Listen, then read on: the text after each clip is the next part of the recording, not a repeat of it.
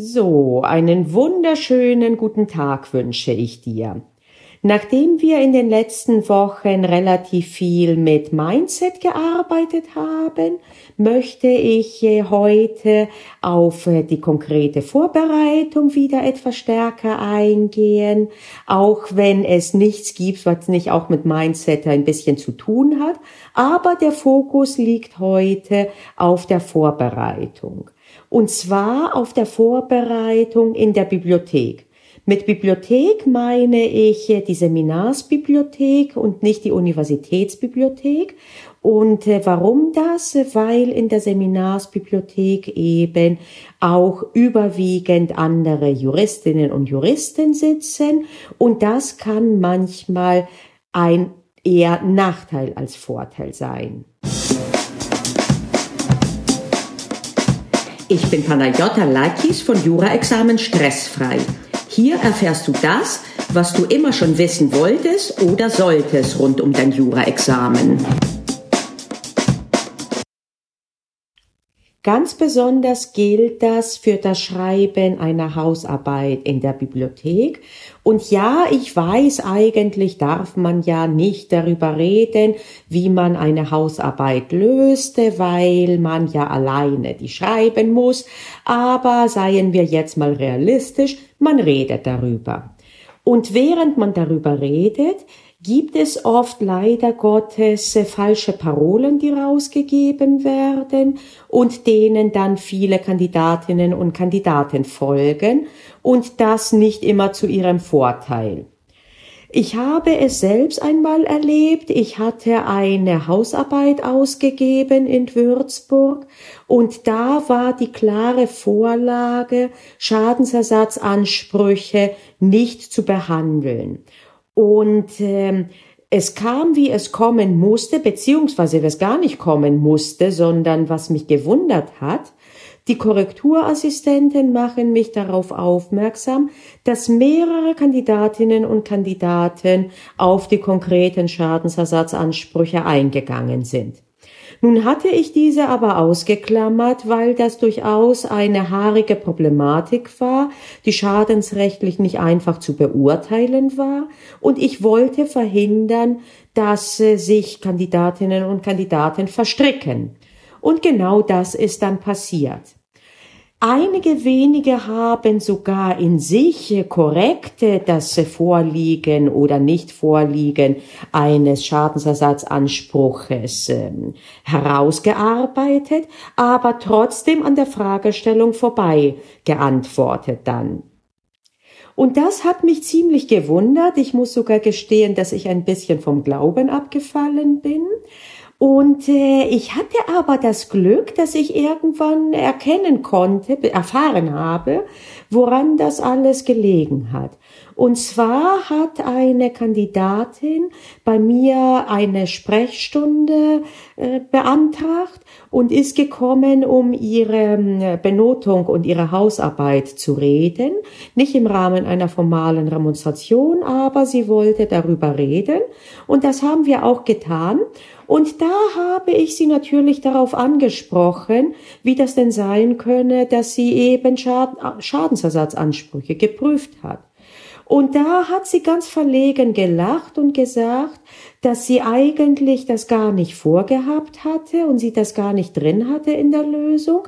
Aber dann haben andere mit äh, offensichtlich hinreichendem Selbstbewusstsein gesagt, nein, das könne nicht so gemeint sein und das gehöre mit Sicherheit dahin, da rein und Schemata und, äh, und überhaupt.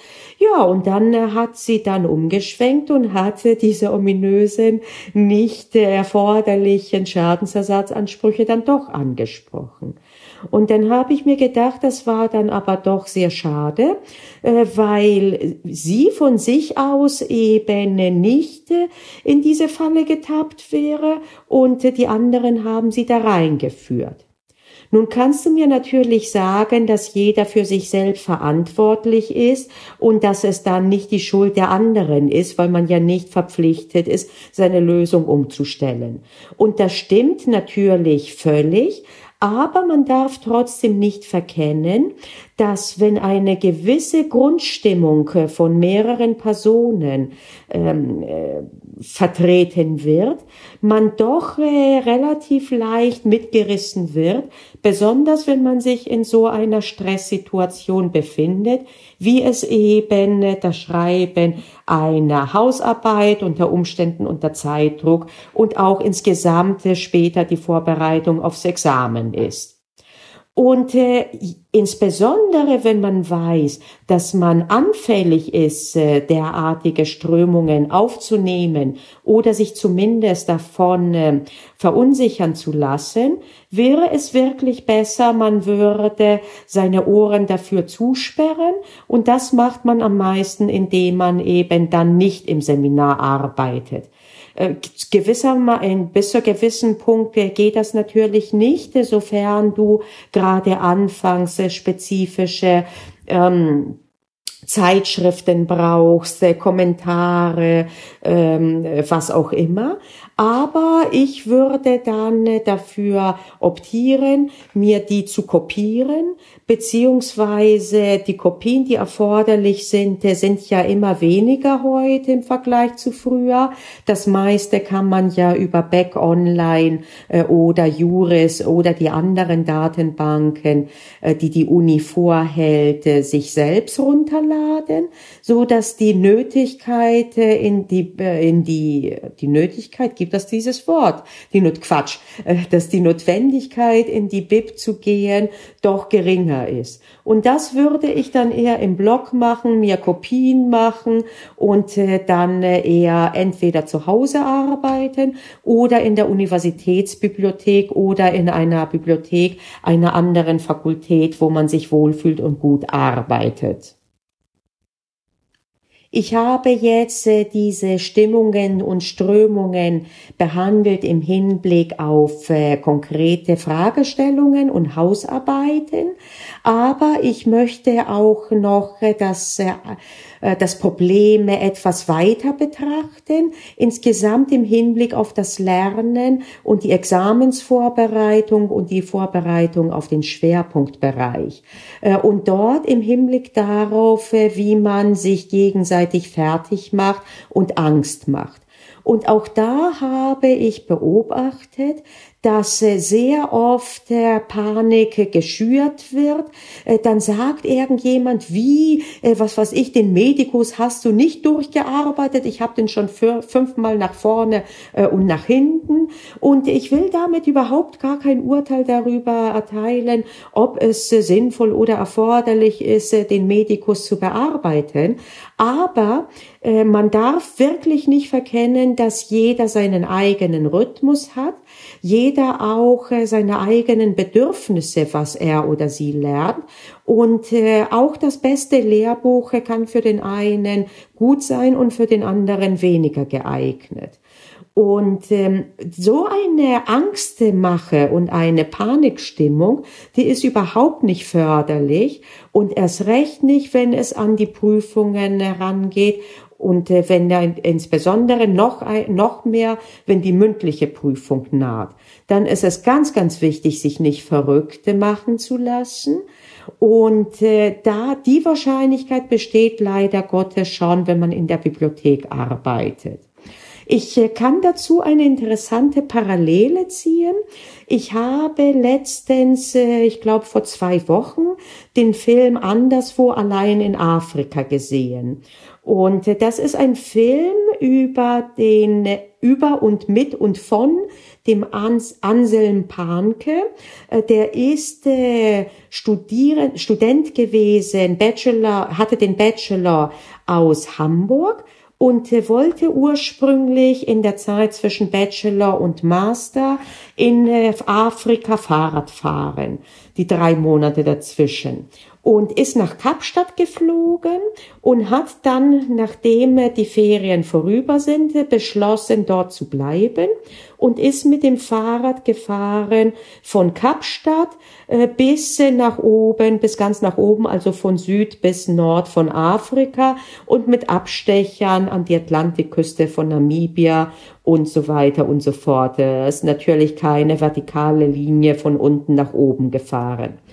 Und äh, das waren dann insgesamt äh, 415, glaube ich. Äh, auf den Tag möchte ich mich nicht festlegen, Tage. Und im Anschluss ist er sogar weitergefahren nach äh, Asien und quer durch Asien und nach Australien. Er war summa summarum dreieinhalb Jahre unterwegs.